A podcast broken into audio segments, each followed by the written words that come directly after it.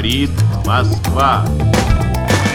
Je crois aux forces de l'esprit. Pour, allez, amuser la galerie. There is no alternative. des astres, l'alignement des astres. Aber das ist die Auffassung des Bürgertums. Time will tell. Russe Europe Express, Jacques Sapir. Clément Olivier. C'est parti pour 10 jours de folie, craqué pour les meilleurs produits à prix givré, givré des offres de malades. Et n'oubliez pas, premier arrivé, premier servi. Voilà quelques formules qu'on peut lire en cette fin novembre sur les sites internet de différentes grandes enseignes. Nous voilà donc prévenus à l'occasion du Black Friday, cette tradition euh, commerciale récemment importée d'Amérique du Nord et en position eh bien, centrale dans cette course à la consommation de fin d'année. Eh bien, le géant Amazon, leader incontesté de la vente en ligne, le site américain voit son modèle de plus en plus critiqué pour son impact sur l'emploi, l'écologie et les finances publiques. Alors Amazon est-il l'avatar d'un néolibéralisme 2.0 et que peuvent les pouvoirs publics? On en parle dans ce nouveau numéro de Russe Europe Express. Bonjour Jacques Sapien. Bonjour Clément. Et avec nous aujourd'hui Alma Dufour, bonjour. Bonjour. Militante de l'association Les Amis de la Terre, vous êtes euh, chargée de campagne extraction et surproduction. Et puis euh, avec nous depuis la Bretagne, vous enseignez. Bonjour euh, Anaïs Engel. Bonjour. Membre des économistes atterrés et maîtresse de conférences donc à l'université Rennes 2. Euh, toutes deux, vous êtes signataires d'un appel lancé notamment par euh, Attaque et les Amis de la Terre, un appel intitulé Stop Amazon et son monde, qui propose de transformer ce Black Friday 2019 en, euh, je cite, vendredi noir pour Amazon, comme quoi il, euh, suffisait de traduire.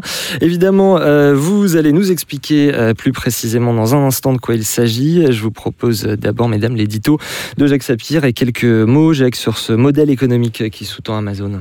Oui, effectivement, Amazon s'est développé en jouant sur l'attrait pour la facilité, mais aussi pour les économies d'échelle qu'engendre une course effrénée à la taille la plus grande.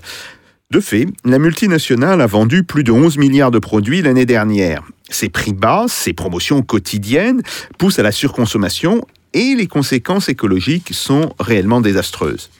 En dépit des récentes promesses de Jeff Bezos, le patron d'Amazon, sur les énergies renouvelables ou sur la compensation des émissions, le bilan en termes de pollution est tout à fait catastrophique. Il va d'ailleurs très au-delà de la simple firme Amazon. Euh, Celle-ci, tout comme les firmes qui l'imitent, est très dépendante d'Internet. Or, le développement de ce qu'on appelle le e-commerce est une catastrophe sur le plan écologique, qu'il s'agit de la hausse de la consommation électrique engendrée par un usage constant d'Internet, ou de la hausse de consommation des carburants qui se cachent derrière la fameuse promesse de mettre le monde à votre Mmh. porte, euh, qui est la promesse justement que Mm. fait Amazon. Euh, les GAFA, pour Google, Apple, Facebook et Amazon, sont désormais parmi les grands pollueurs mondiaux. Mais ce désastre que vous dénoncez, Jacques Sapir, vous nous dites qu'il est également social. Oui, effectivement, le modèle économique d'Amazon repose sur une baisse constante des coûts. Alors on estime que pour un emploi créé par la firme de Jeff Bezos, deux emplois sont détruits. D'ailleurs, je signale que euh, euh, très récemment, il y a un rapport Mhm. fait par l'ancien secrétaire d'État euh, au numérique Absolument, on euh, parler. ouais. qui a été publié et qui montre effectivement, dans le cas de la France, que ceci est tout à fait vrai. Donc, deux emplois sont détruits dans le secteur commercial. Les salariés d'Amazon, dont de très nombreux intérimaires, enchaînent des tâches cadencées par des algorithmes et leurs scanners. Dans ces nouveaux entrepôts, ils deviennent des auxiliaires des quelques 100 000 robots de préparation des commandes. 12 ans après l'ouverture de son premier entrepôt français à Saran, dans le Loiret, Amazon a inauguré, en présence du secrétaire d'État au numérique, un entrepôt géant équipé de 4000 robots à Bretigny-sur-Orge, dans l'Essonne. Mmh. De nouveaux sites doivent d'ailleurs voir le jour, que ce soit à Fournaise, dans le Gard, ou près de Metz, en Moselle. On le voit, Amazon cible des bassins d'emploi sinistrés pour s'y implanter à moindre frais et pour aussi, bien entendu, engranger les subventions de l'État euh, qui visent justement à redévelopper ces bassins d'emploi. Seulement, les emplois promis par Amazon conduisent à l'aveuglement des élus et des membres du gouvernement qui préfèrent couper un ruban, bah oui, ça fait toujours bien euh, devant les caméras de télévision, euh, plutôt que de s'interroger sur la disparition de milliers d'emplois dans les commerces de proximité et qui sont évidemment pourvoyeurs justement d'une stabilité d'emploi et de lien social euh, pour l'ensemble de la France et en particulier pour cette France rurale euh, qui est la plus touchée par le chômage. Mhm. Et enfin, un aspect que maintenant on connaît euh, peut-être un peu mieux que les autres, c'est celui de l'évitement fiscal, Jacques Sapir. Évitement Et fiscal. on oui, et oui, Amazon s'est fait connaître justement sur cette question. Alors oui, Amazon, c'est un désastre fiscal. Euh, et il faut comprendre que ces pratiques euh, d'évitement fiscal font partie intégrante euh, du modèle des GAFA. Alors, échapper à l'impôt, échapper aux contraintes légales est une véritable obsession pour le patron Jeff Bezos. En bonne multinationale, euh, Amazon déclare artificiellement ses profits dans des paradis fiscaux, comme le Luxembourg en Europe ou le Delaware, petit État de la côte nord-est euh, des États-Unis, un État qui est connu pour sa législation fiscale particulièrement accommodante. En France, Amazon a annoncé unilatéralement pardon, qu'elle répercuterait la modique taxe GAFA sur ses fournisseurs. Ce sont donc eux et non Amazon qui paieront cette taxe. À Seattle, son siège, Amazon a d'ailleurs fait annuler une taxe sur les multinationales en faveur des sans-abri, qui avait pourtant été votée à l'unanimité par le conseil municipal. On le voit, derrière l'apparente modernité des GAFA, c'est un monde ancien, très ancien, qui transparaît et qui n'est pas rappelé. Le 19e siècle, celui d'un capitalisme sauvage et sans principe, bref, celui des barons brigands américains. un monde qui n'est pas sans rappeler euh, le 19e siècle, Alma Dufour. euh, justement, il faut nous expliquer ce que vous allez euh, mettre en place. Stop Amazon, c'est quoi? Est-ce que c'est pour, l'essentiel une campagne de sensibilisation du public? Alors oui, c'est c'est aussi, enfin, c'est effectivement une campagne euh, de sensibilisation, Mhm. de, de bataille culturelle en fait qu'il qu'il faut mener euh, sur ces entreprises qui et, son monde en fait et, les autres, mais qui est effectivement comme comme le disait Jacques Sapir à l'avant-garde aussi euh, d'un. En fait, Amazon c'est la plus grosse multinationale du monde aujourd'hui, première capitalisation boursière. Donc même si elle est euh, le miroir de ce que font d'autres entreprises, elle va plus loin que les autres, elle va plus vite et en fait elle est un vrai danger à ce titre et c'est pour ça qu'on la cible particulièrement elle Mhm. Mettre un nom Effectivement, en fait, simplement, simplement un chiffre. Euh, c'est près de 233 milliards euh, de dollars de chiffre euh, d'affaires annuel. Ça équivaut au PIB d'un pays comme le Portugal. Ouais, tout à fait. Je vous laisse reprendre. Et on rebondirait sur le Portugal, c'est marrant parce qu'il y a une corrélation aussi sur les, gaz les émissions de gaz à effet de serre à, à propos de ce pays. Mais en gros, oui, il y a une sensibilisation, certes, qu'on veut, qu'on veut, qu'on veut faire, et un message qu'on veut faire passer auprès du Mhm. grand public, mais ça va au-delà. Aujourd'hui, ça va au-delà parce qu'en fait, on a un, un vrai blocage de la part de, de l'État, notamment qui refuse de, de prendre en main son rôle de régulateur. Et en fait, c'est aussi à lui qu'on s'adresse, que Attaque et les Amis de la Terre veulent s'adresser euh, en faisant, du coup, en appelant un vendredi noir pour Amazon, où en fait, clairement, le mot d'ordre, c'est de perturber Mhm. Euh, plus ou moins fortement en fonction des, des groupes et en fonction de ce qui va se passer euh, sur tout le territoire français, mais c'est de perturber et de paralyser très concrètement l'activité de la multinationale. Désobéissance civile. Tout à fait, désobéissance civile, parce qu'on veut à la fois, en faisant ça, sensibiliser les gens, parce qu'on est persuadé qu'en se mettant aussi nous-mêmes en danger, en prenant des risques juridiques, c'est comme ça aussi qu'on fait passer aux citoyens le, le message qu'en fait, il y a quelque chose de grave qui se passe. Euh, mais aussi parce qu'en fait, on veut faire passer un message à l'État, c'est qu'à un moment donné, s'il laisse ce modèle destructeur continuer, les citoyens de plus en plus vont s'opposer eux-mêmes à ce modèle-là, et à un moment donné, il faudra qu'ils sortent de sa neutralité et, euh, et qu'il agisse. Et, euh, et pour, pour rebondir là-dessus, un dernier mot, c'est qu'en fait, il faut savoir que les Gilets jaunes, euh, donc euh, mouvement social qui dure maintenant depuis plus d'un an, enfin quasiment un an, en fait, euh, Amazon, ça a été l'entreprise qu'ils ont le plus bloqué depuis Mhm. le début du mouvement. Il y a eu plus de 20 blocages, et dont, dont certains qu'on a menés en commun avec les Amis de la Terre et ANVCOP 21, parce que justement, tout de suite, ils l'ont identifié comme l'ennemi public numéro un en termes de multinationales. Pourquoi? Parce que, comme vous disiez, ils payent pas d'impôts, ils détruisent des emplois. Il y a beaucoup de gens qui sont à la fois, euh, soit travaillent dans la logistique chez les Gilets jaunes, donc ils savent très bien ce que c'est comme conditions de travail, mais aussi des patrons de PME, et qui ne comprennent pas pourquoi euh, les commerces ferment, et en plus, ils doivent payer 30% d'impôts alors qu'Amazon n'en paye pas.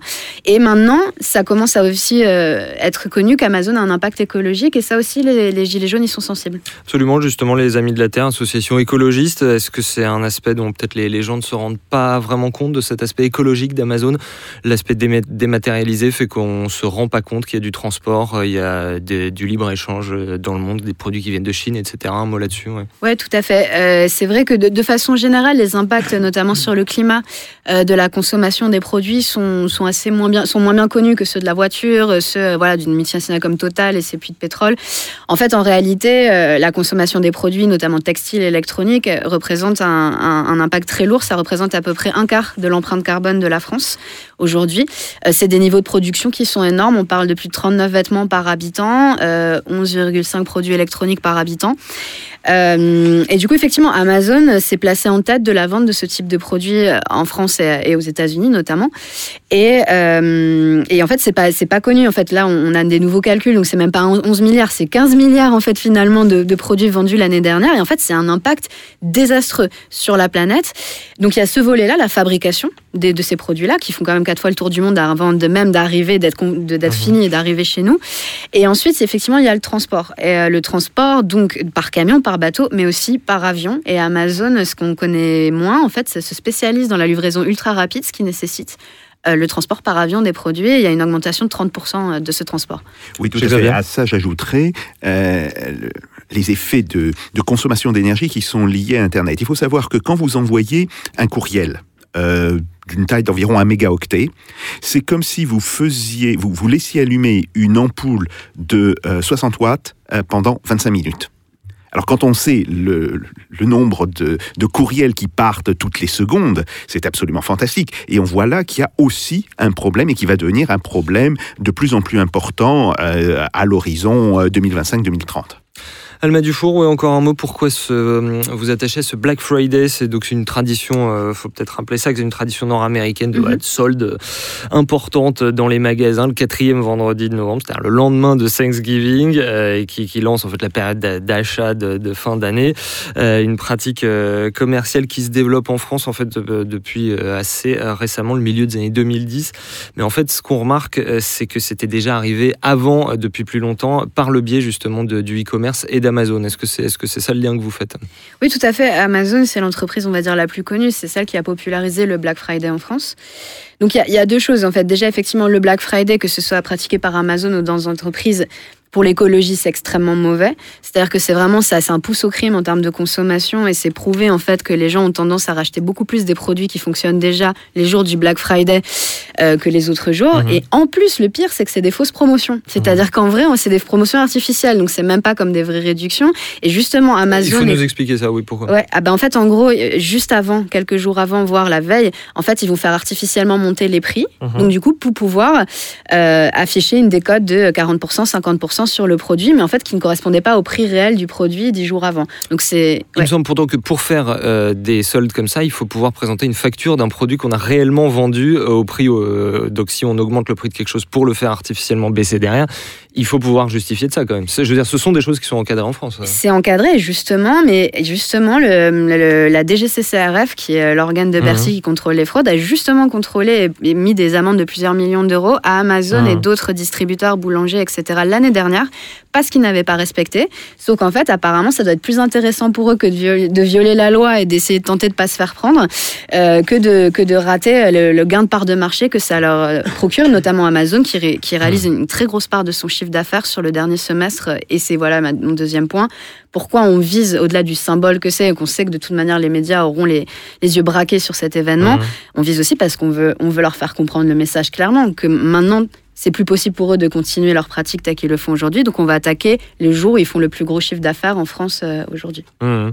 Anaïs euh, Engel, c'est un sujet sur lequel, euh, c'est un de ces sujets où on voit que l'écologie rejoint le social. Jacques Sapir, vous avez mentionné Mounir Majoubi, l'ancien secrétaire d'État au numérique, qui a sorti donc une, une note d'analyse. Elle était adroitement intitulée Vers l'infini et Pôle emploi. Dans cette note, Mounir Majoubi estime que Amazon détruit pas moins de 7900 emplois en France. Ça, c'était pour euh, l'année euh, 2018. Et d'ailleurs, il y avait une étude américaine en 2016 euh, qui disait que quand Amazon crée un emploi euh, aux États-Unis, il en détruisait deux. Euh, Votre avis sur tout ceci? Oui, alors, alors déjà sur la question écologique, je voulais rajouter que euh, Je vous en Amazon, prie. ouais.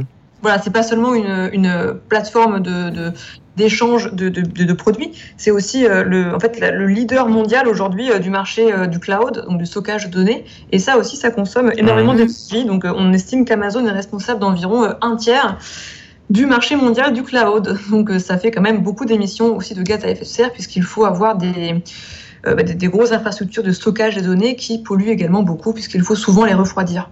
Donc ça c'est pour l'aspect euh, écologique. Oui, Alma, Oui, Alma Dufour, simplement un mot. Oui, non, bah, du coup, euh, merci euh, de revenir là-dessus, parce que euh, c'est- je voulais en parler aussi. Mhm. Effectivement, ce qu'on a découvert, c'est que, euh, et grâce aussi au travail de Greenpeace États-Unis, qui travaille beaucoup là-dessus, c'est que, euh, du coup, à peu près avec les données dont on dispose, en fait, parce qu'Amazon euh, n'est pas du tout transparent sur ces données environnementales, euh, en gros, justement, avec son rôle prépondérant dans le stockage des données dans le monde, en fait, Amazon, cette année, aurait émis à peu près autant d'émissions de gaz à effet de serre que le Portugal, Mhm. rien que justement dans le stockage des données.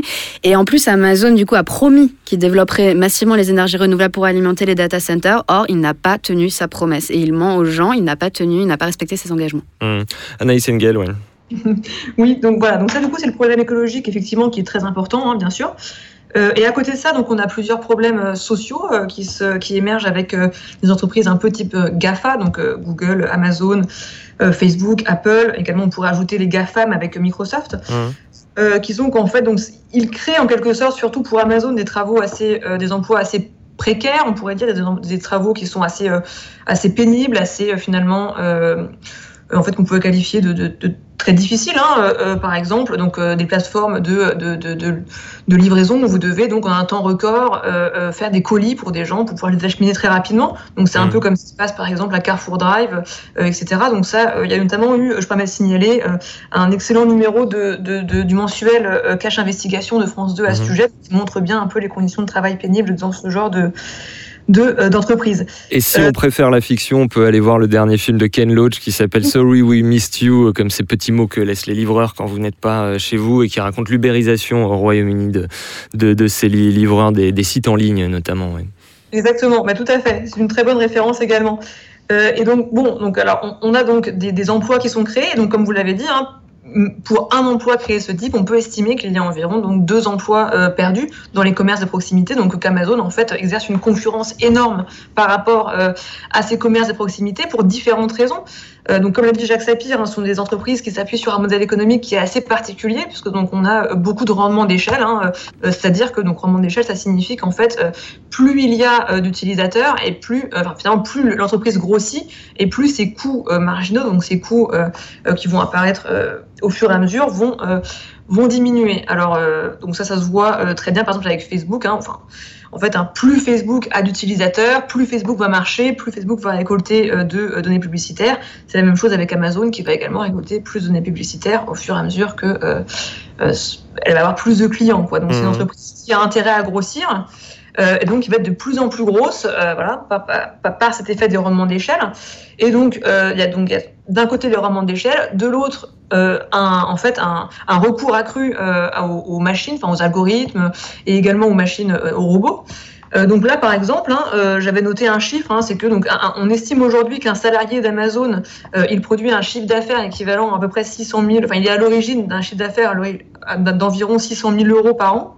Alors que pour un commerce de proximité comme une boutique de, de vêtements, par exemple, hein, un salarié équivaut à environ 200 270 000 euh, euros par an. Donc on a vraiment une concurrence euh, extrêmement accrue de ces genres de, euh, d'entreprises euh, par, par, par leur, leur, leur poids, leur taille, qui leur permet aussi d'investir beaucoup plus dans la robotisation. Effectivement, on a beaucoup parlé euh, d'un côté, euh, il y a deux, un peu deux types de professions qui sont particulièrement touchées par euh, tout ceci. C'est d'un côté les gens dans les entrepôts. Il y a eu pas mal d'enquêtes sur leurs conditions de travail, notamment celle du journaliste Jean-Baptiste Mallet, qui s'appelait En Amazonie, infiltré dans le meilleur des mondes.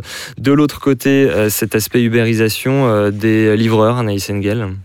Euh, oui, bon bah du coup les, les livreurs, hein, ça c'est un profil assez classique euh, d'ubérisation. Bah, sur l'ubérisation, c'est toujours un peu le, le- le même problème, c'est-à-dire que ce sont des emplois assez précaires qui sont finalement, euh, enfin où, où- où finalement les livreurs euh, ne sont pas euh, ne sont pas soumis au même droit du travail que euh, le droit du travail classique. Alors moi je me suis plutôt intéressée dans mes travaux de recherche euh, Mhm. au, au modèle d'Uber en particulier.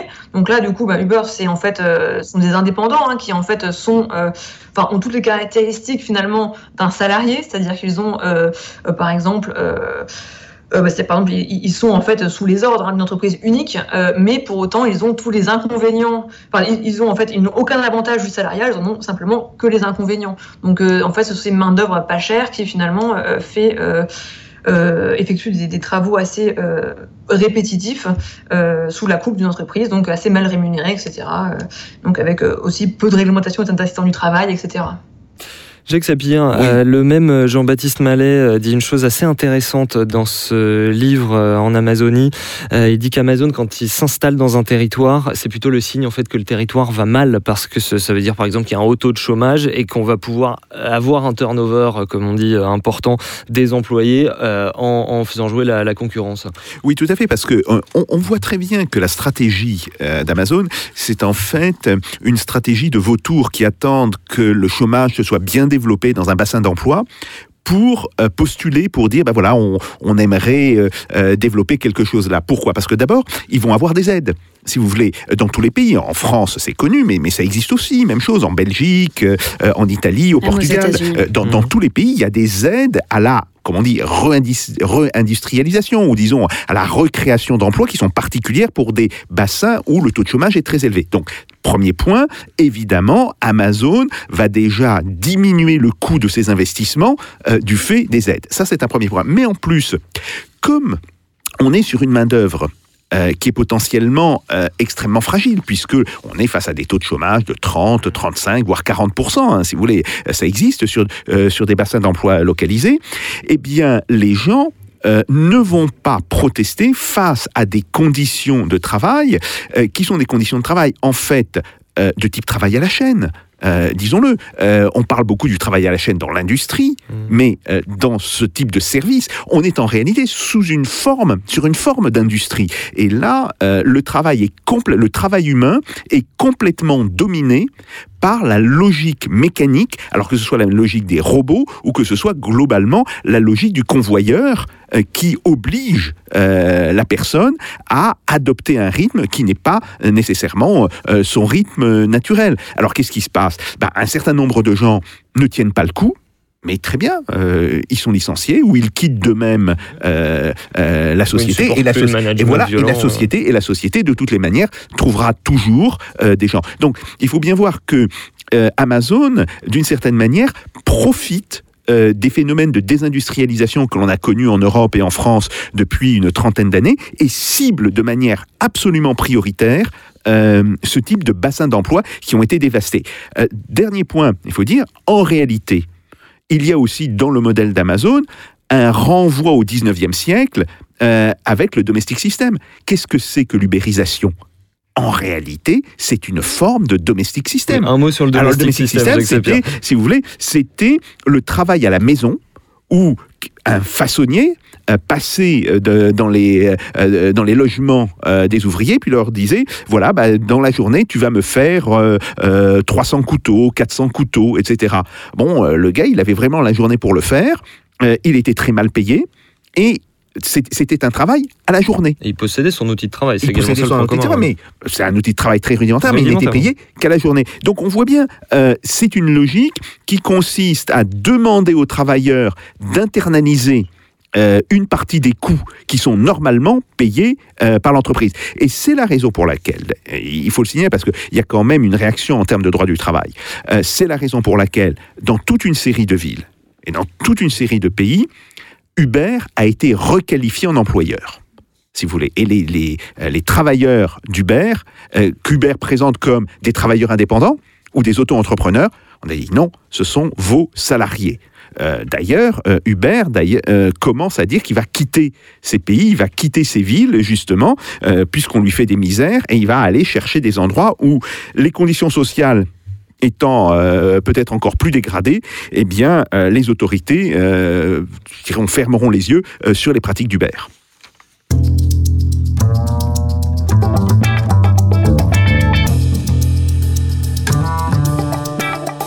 Russe Europe Express, Jacques Sapir. Clément Olivier. Anaïs Engel, effectivement, une, une ubérisation qui, euh, comme euh, l'a dit Jacques Sapir, ne touche pas seulement euh, Uber, mais aussi Amazon. Une autre chose, c'est qu'est-ce que tout ceci ne s'appuierait pas dans les territoires sur le désengagement de l'État? Je me souviens du, maire de, de Beauve, la commune Picarde, où Amazon a installé un entrepôt en 2017, euh, qui disait cette installation d'entrepôt, ça va me rapporter en taxes locales à peu près autant que ce que le gouvernement m'a pris en réduisant les dotations, Anaïs Engel. Ben oui, tout à fait. C'est-à-dire que les deux sont liés. Quand on donne moins d'argent au territoire, ils vont essayer de le trouver euh, ailleurs, en l'occurrence, euh, par exemple, euh, via ces entreprises-là. Alors, je me permets juste de signaler hein, que dans la note que vous avez commentée de Mounir Majoubi sur Mhm. donc, le secrétaire d'État au numérique, euh, donc Mounir Majoubi euh, nous, nous, nous dit euh, que pour donc lutte, enfin, entre guillemets pour lutter, même si c'est pas tellement le mot qu'il emploie contre contre ce système économique, il n'appelle pas au boycott, mais il appelle les gens, hein, je cite, euh, à la diversité économique. Et donc en fait, euh, la seule Mhm. solution qu'il propose, hein, c'est finalement euh, que ce soit les consommateurs eux-mêmes qui parfois aillent chez Amazon ou parfois aillent dans le commerce, dans le, dans le libraire du coin par exemple. Bon. Euh, C'est-à-dire qu'en fait, il reconnaît ainsi que euh, bah, l'État donc, se désengage déjà d'une part des territoires, mais se désengage aussi euh, quelque part euh, bah, des solutions à apporter, puisque bon, on parlera, j'imagine, un peu de la taxe euh, GAFA, mais en Absolument, fait, oui, on va y venir juste après. ouais. donc en fait, euh, bah, l'État finalement n'aurait pas de rôle à jouer plus que juste appeler le consommateur à, à changer de pratique, ce qui est un peu, un peu paradoxal. Et, et juste un, un point parce que Jacques Sapir parlait de stratégie du vautour. Euh, effectivement, c'est à la fois le cas pour euh, le travail, c'est-à-dire les travailleurs qu'ils vont aller chercher, ce sont des gens qui sont, euh, qui sont comment dire, qui sont euh, très vulnérables en fait. Hein, bon. Mais aussi, euh, c'est une stratégie du vautour pour conquérir des parts de marché, puisqu'on remarque qu'Amazon, par exemple, hein, n'hésite pas euh, à vendre à perte pour casser les prix, n'hésite pas également à s'accorder en sous-main avec certains acteurs.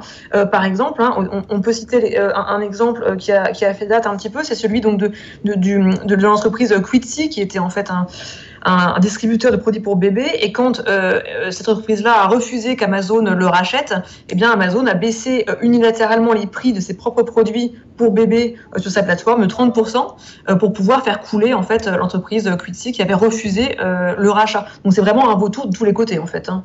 C'est pas seulement du point de vue des travailleurs. Mmh. Alma Dufour, euh, Anaïs Engel faisait allusion effectivement à cette euh, note de Mounir Majoubi. Euh, Lui, euh, comme on l'a entendu, il appelle à des actions individuelles. En fait, vous, ce que vous voulez, c'est des régulations. Tout à fait. Ça n'est pas vraiment étonnant de la part de quelqu'un qui est de sensibilité libérale Mm. comme lui, mais voilà, quelle solution vous vous proposez à tout ceci Bah, il y en a, il y en a diverses, mais, mais en fait, honnêtement, c'est vraiment, c'est vraiment une escroquerie que de croire que euh, Mounir, déjà Mounir Majoubi est entendu de la majorité de la population. Il y a un vrai, un vrai problème aussi de l'information qui circule pas de façon uniforme dans tout le pays déjà, et donc d'attendre qu'on va qu'on va convaincre 19 millions de consommateurs en deux mois d'arrêter leur pratique de consommer chez Amazon alors qu'il y a des enjeux de pouvoir d'achat, comme je disais, de confort, de simplicité. En fait, pour nous, c'est absolument irresponsable de proposer ce genre de solution, surtout quand on a été secrétaire d'État et qu'on s'est confronté au manque d'engagement volontaire de l'entreprise, puisqu'Amazon avait refusé de signer une charte qui n'était que volontaire euh, pour de, de, de bons comportements avec les PME. Non, nous, ce qu'on demande, effectivement, c'est une régulation forte. Euh, plusieurs sujets sur l'écologie. Il n'y a, pas 36 000 solutions. En fait, il faut déjà qu'Amazon vende moins de produits. Donc pour ça, il faudrait déjà qu'elle qu'elle arrête d'ouvrir des entrepôts en France. Et là, elle, en- elle, est- elle a trois projets encore en cours qui vont ouvrir d'ici 2022. Si on la laisse faire, en 2025, c'est le premier distributeur toute Donc, catégorie. Vous euh, voulez qu'une grande entreprise capitaliste cesse de croître c'est ça, exactement. Donc forcément, c'est pas eux qui vont prendre cette décision et c'est marqué noir sur blanc dans le rapport d'activité 2018. Pour continuer à faire du profit, on va vendre de plus en plus de produits. Pour vendre de plus en plus de produits, on va les vendre moins cher faire de la vérification toujours plus rapide. En Mhm. fait, vraiment, le cœur de leur business économique, il est marqué dans le rapport d'activité, c'est écrit noir sur blanc. Donc, ce qu'il faut, c'est que l'État empêche l'ouverture des nouveaux entrepôts. Il a les moyens de le faire en réalité, puisqu'il délivre des autorisations. Mais nous, ce qu'on demande, c'est que ce ce soit pas au cas par cas, ce soit pas un coup le projet Europa City, quand il y a trop d'opposition, ah bah ouais, on l'arrête. Et on veut qu'il y ait un moratoire, un gel donc de ces nouveaux projets, y compris aussi les zones commerciales, dans le projet de loi, notamment économie circulaire, qui, euh, qui justement traite de l'empreinte carbone des produits, euh, qui va être passé à l'Assemblée euh, dans, dans, quel- dans, dans deux semaines.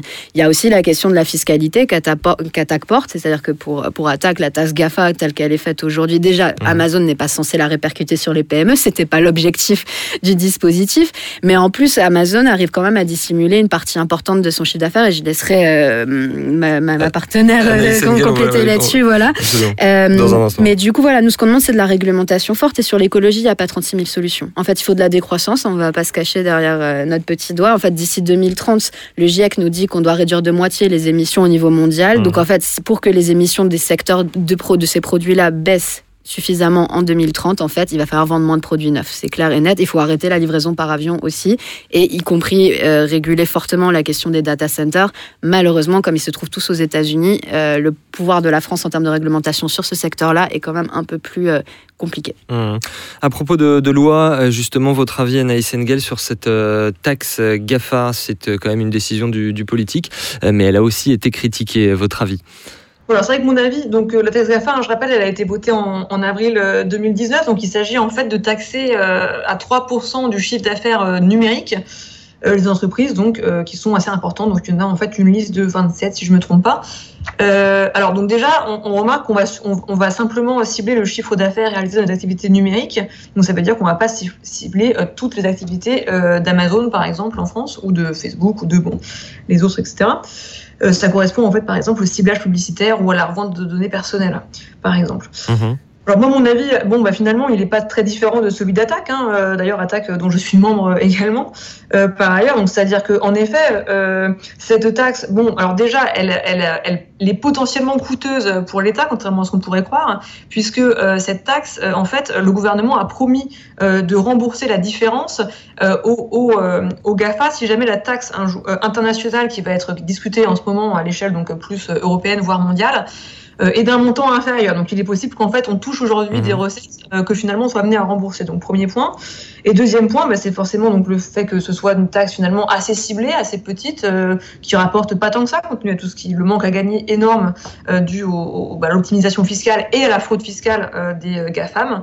Donc on estime à peu près à 400 millions d'euros euh, de rendement chaque année, ce qui n'est pas si énorme que ça finalement. Et troisième problème, eh bien c'est le problème de ce qu'on appelle en économie l'incidence fiscale, c'est-à-dire qui va payer la taxe euh, in fine? Et là, il est très probable que ce soit soit les intermédiaires, donc les PME, soit euh, enfin les PME qui travaillent avec Amazon, soit les consommateurs. Donc euh, en fait, on va avoir peut-être un report des prix de l'ordre de 3%, hein, de l'ordre de la taxe Et cette- sur un produit d'Amazon. Oui. ce report des prix, justement, est-ce qu'on a, qu'on a des moyens de l'éviter? Euh, ben alors euh, pas, pas tant que ça. Alors après bon ça dépend de la réglementation. Euh, donc comme euh, euh, enfin bah donc c'est à dire oui c'est- compliqué. C'est à dire que l'État finalement semble un peu démuni hein, par rapport à, ces gafam. Alors bah, bon au niveau de ce qu'on pourrait faire pour, euh, pour, pour les réguler un peu, alors déjà, ce qui serait euh, extrêmement... euh, donc au-delà de donc, éviter les, bon, les 3%, je ne sais pas exactement comment on pourrait faire. En tout cas, ce qu'il faudrait absolument faire, c'est effectivement une sorte de, de moratoire ou de, de, reporting en fait international pour en savoir plus sur leurs activités exactement, pour savoir exactement où Amazon fait du chiffre d'affaires, où Amazon fait des bénéfices, etc.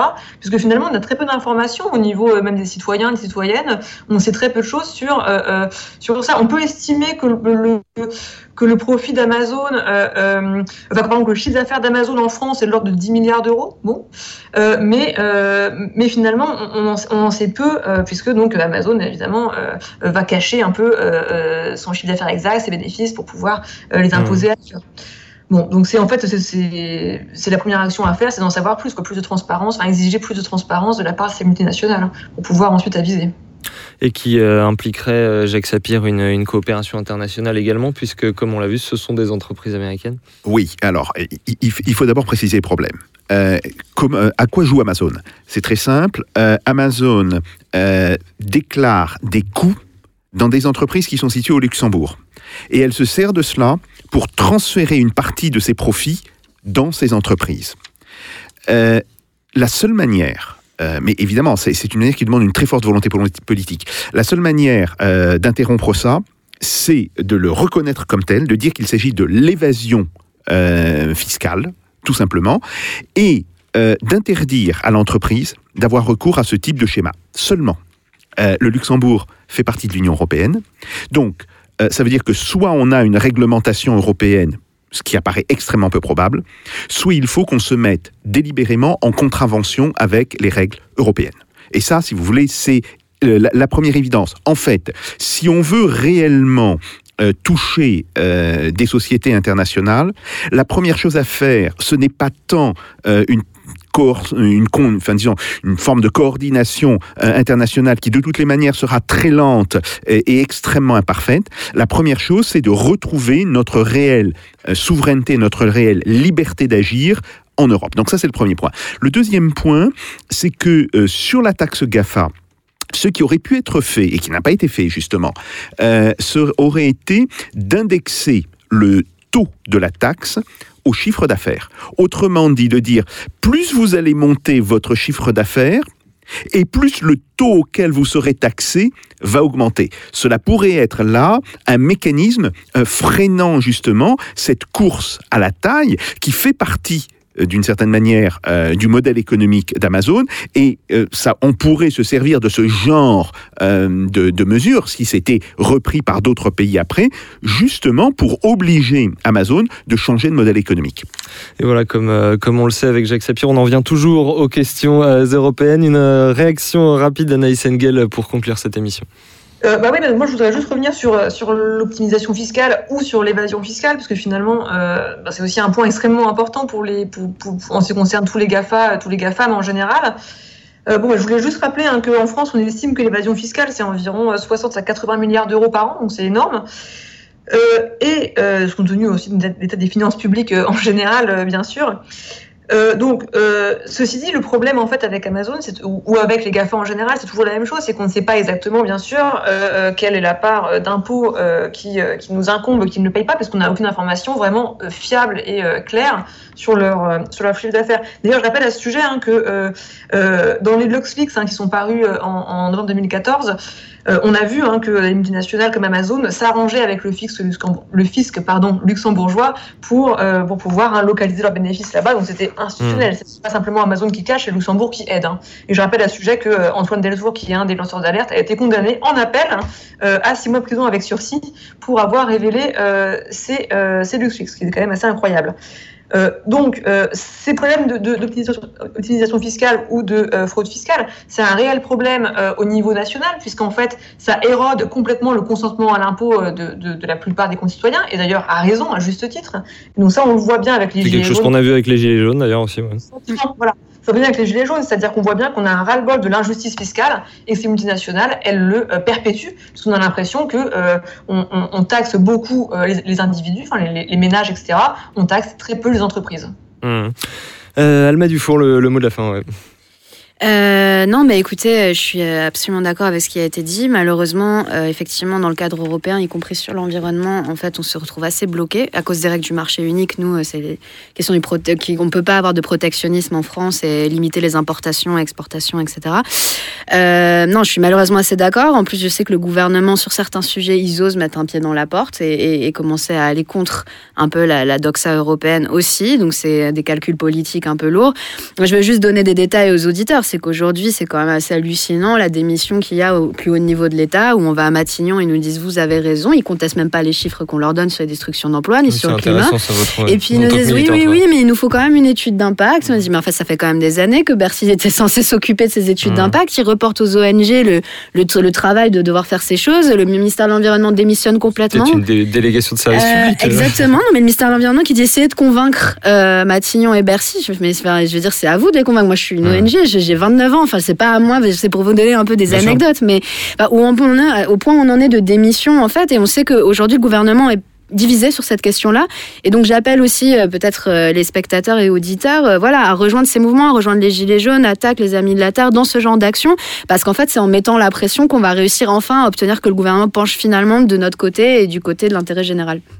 Eh ben merci euh, Alma Dufour, merci euh, Naïs euh, Engel d'avoir été avec nous. Merci bien sûr aussi à vous. Jacques Sapir. Amis auditeurs, vous nous retrouvez comme toujours en podcast sur toutes les plateformes, en vidéo sur la chaîne YouTube de Spoutnik France. Tous les détails se trouvent toujours sur le fr.spoutniknews.com. À la technique, mes camarades Pipo Picci, Thibaut Pika et on se retrouve tous au prochain épisode de Russe Europe Express avec Jacques Sapir. Et en attendant, faites pas au Jacques. Salut à toutes et à tous.